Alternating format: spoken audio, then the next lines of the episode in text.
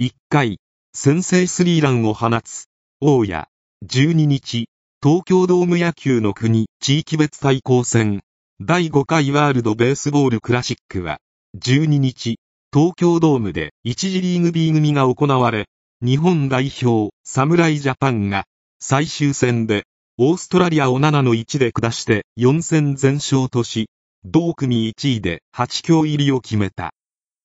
Japan reached the quarter-finals of the World Baseball Classic tournament as South Korea defeated the Czech Republic 7-3 in a Pool B game in Tokyo on Sunday.